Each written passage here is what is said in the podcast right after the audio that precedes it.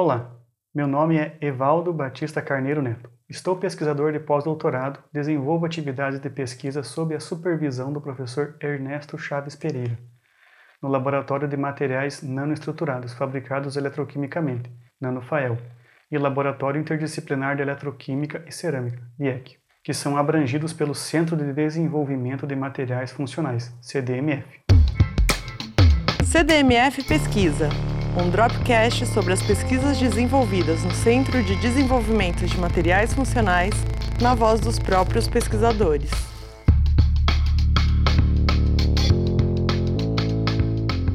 Imagine um dispositivo eletroquímico, como por exemplo uma bateria. Nele acontecem reações químicas que resultam em um fluxo externo de elétrons, que por sua vez pode propiciar o funcionamento desde relógios até carros elétricos.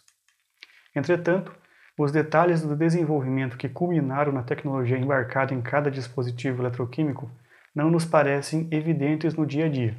A bem da verdade, a construção de um dispositivo eletroquímico se dá através de um processo de pesquisa e desenvolvimento, que inclui etapas experimentais e de modelagem, sendo esta última nosso campo de atuação. Com nossas pesquisas em modelagem e simulação de dispositivos eletroquímicos, nós almejamos fornecer informações para guiar o trabalho experimental, porque através desta ferramenta é possível desmembrar um determinado processo eletroquímico em suas etapas fundamentais e, com isso, averiguar como cada uma contribui para o fenômeno observado. Neste contexto, é possível investigar algumas variações no modelo que podem indicar condições mais favoráveis para a construção e operação de determinado dispositivo eletroquímico. Isso significa que, com o auxílio de uma modelagem adequada, é possível contribuir para que o trabalho experimental seja mais assertivo. Além disso, o embasamento teórico fornecido pode propiciar suporte às hipóteses formuladas na experimentação. Nossos trabalhos compreendem a modelagem e simulação da variação de pH interfacial, a medição da variação local dessa propriedade exige um equipamento experimental bastante específico. Porém, conhecendo-se alguns aspectos do sistema experimental, pode-se estimar essa variação por simulação.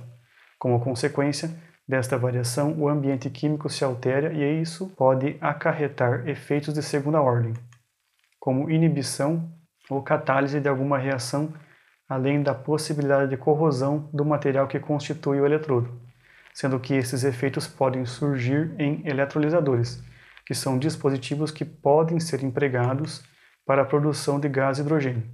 Nós também simulamos o transporte iônico através de materiais porosos que possuem aplicação como retificadores de corrente e acumuladores de energia.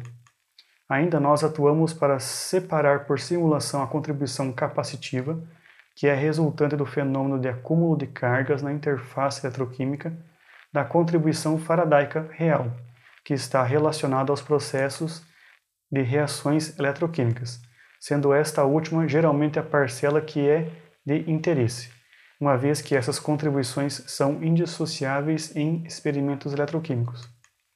Por fim, nossa pesquisa tem avançado no sentido de investigar o comportamento eletroquímico de materiais nanoestruturados sob a influência da luz, porque esta é uma área em expansão e com grande interesse tecnológico.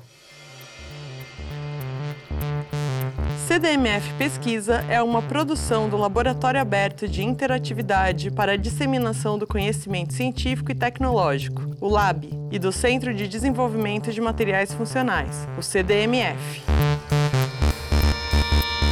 Saiba mais visite www.cdmf.org.br. Apoio: Fundação de Amparo à Pesquisa do Estado de São Paulo, FAPESP e Conselho Nacional de Desenvolvimento Científico e Tecnológico, CNPq.